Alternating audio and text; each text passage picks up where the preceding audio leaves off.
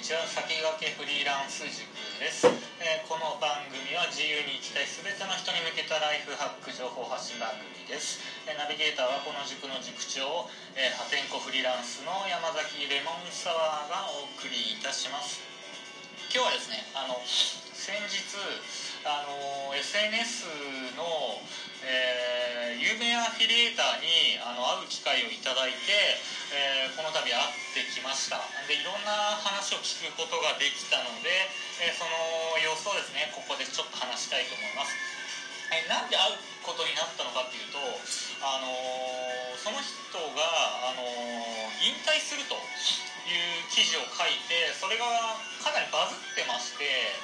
それを、まあ、目に留めてあの、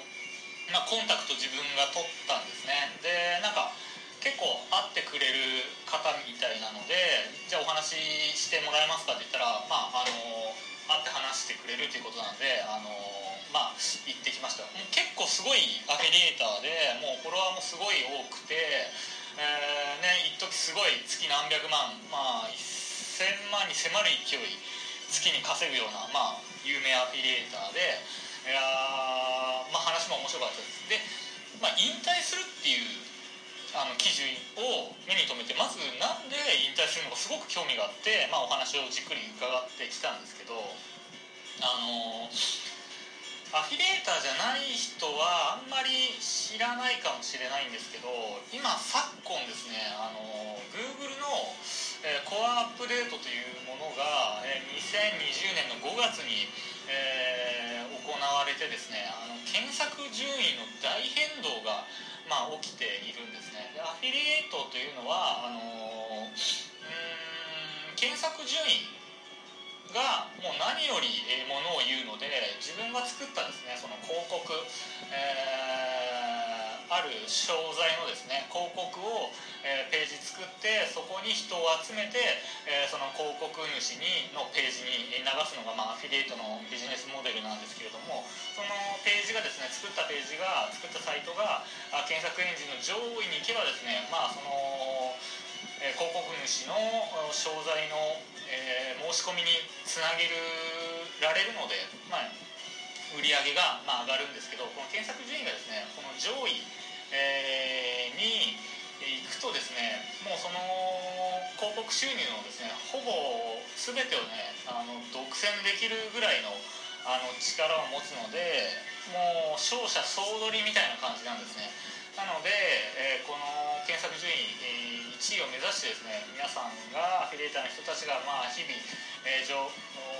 情報をですねあの網羅してページを作り込んでいくわけなんですが、えーと、この今回の Google のコアアップデートっていうのはその個人のですねアフィリエーターにとって特に、え、逆風になったと。特にですね健康とお金に関する問題、えー、Your Money Your Life YMYL っていうんですかねに関する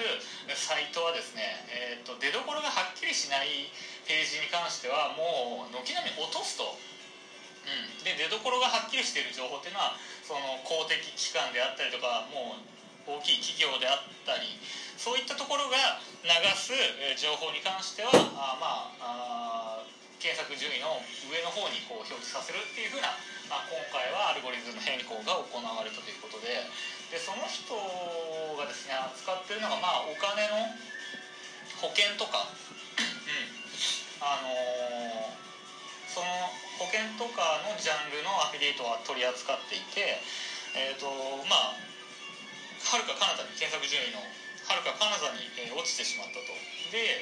えー、月、えー、5年ぐらい前は本当にピークで月700万円ぐらいあった売り上げが、えー、度重なるアップデートでどんどんどんどん減っていって、えー、今ではあもう本当にえー、少しアルバイトをした程度の金額になってしまったということで、えー、まあ、引退しますと、え、したね。もうなんかこう対策打てないのかなって自分なんか思うんですけどまたそのねえーと、チャンスがまだまだあるんじゃないのかなと自分は思ったんですけどこの SNS とかでその有名アフィリエイターの人たちの発信内容を、えー、覗いてみると今回のアップデートはもうマジでやばいらしくて本当に一気に月数百万の売り上げがゼロになったもうゼロに近い金額まで落ちてしまったっていうアフィリエーターがもうめちゃくちゃ多くて本当に死活問題廃業を宣言している廃業引退を宣言しているアフィリエーターもすごく多くてですね。うわーなるほど一つの時代が終わったなっていうのを強く思ってます。で自分はですね、まあ、ウェブの仕事をしててクライアントワークなのでこういうメディアを出してそこでマネタイズ図るっていうのはまああんまりやってこなかったんですけどまあやってこなかったっていうかまあうまく ちょっとやった時もあったんですけどまあうまくいく前にやめちゃったんですけど、まあ、それでもお客さんのあのウェブサイトの SEO とかで、えー、自分もですね検索エンジン検索順位に一喜一憂することも多かったのでまあ、今回のアルゴリズム変更はですねいや自分もですね他人事とは思えないなと思って、まあ、そういう情報を見たりしてるんですけれどもちなみにこの人はですねあの月に数百万あげるようなこう優秀なアフィリエーターなんですが、えー、調子に乗ることなく、えー、散財せずにあのコツコツとそのお金をですね貯め込んでいてえー、今では人財産に気づいたのでそれを元手にですねあの投資の方に 舵を切って、えー、まあ今セミリタイヤというような状態で、え、これから過ごしていけそうだということで、え、まあ良かったなということなんですけれどもうん。やっぱりですね 今回のはいい教訓になったなと思うのはですねやっぱりプラットフォーム依存って本当に危険だなって思ってるんですよね、えー、プラットフォーム依存っていうのは例えばそのさっきの検索エンジン、えー、Google の検索エンジン次第とその自分の売り上げがですね、えー、っていうのは非常に危険だとで、まあ、今 YouTuber でバーッと一気にあの儲けてる YouTuber もこれ結局 Google まあ YouTube も Google なんですけどその YouTube だけで1本で売り上げ立ててるとそのペナルティーを受けたりとか、うん、その露出のアルゴリズムがまた変更して一気に露出が減って広告収入が減ったなんてことは、まあ、往々にして想像がつくのでいや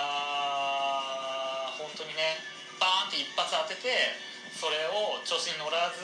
散財するのではなくて、えそれを元手にですね別のビジネスに次々と手を出し続ける方がいいなと思います。多分今めちゃくちゃ儲かってる YouTuber も本当に56年78年単位スパンで見れば絶対対その激変激動していくと思うので多分稼げなくなってくるんじゃないかなと思います。特に今は有名人とかがもうあのジャニーズですらあの YouTube 参入してるわけですからまあ稼げなくなっていくんじゃないかなと思います。えー、っとですね自分もですねあのこれはアフィリエーターとか YouTuber だけの話じゃなくて一つの、えー、プラットフォーム、えー、一つの得意先えに依存することなく、まあ、幅広くですねあのなりわいを創出していくことが重要だと、えー、特にね今もう最近はもうコロナである特定の業種だけがですね煽りを食うみたいな感じにもなっているのでうんリスクヘッジのためにもですねこのなりわいをこうちょっと分厚くしていく、うん、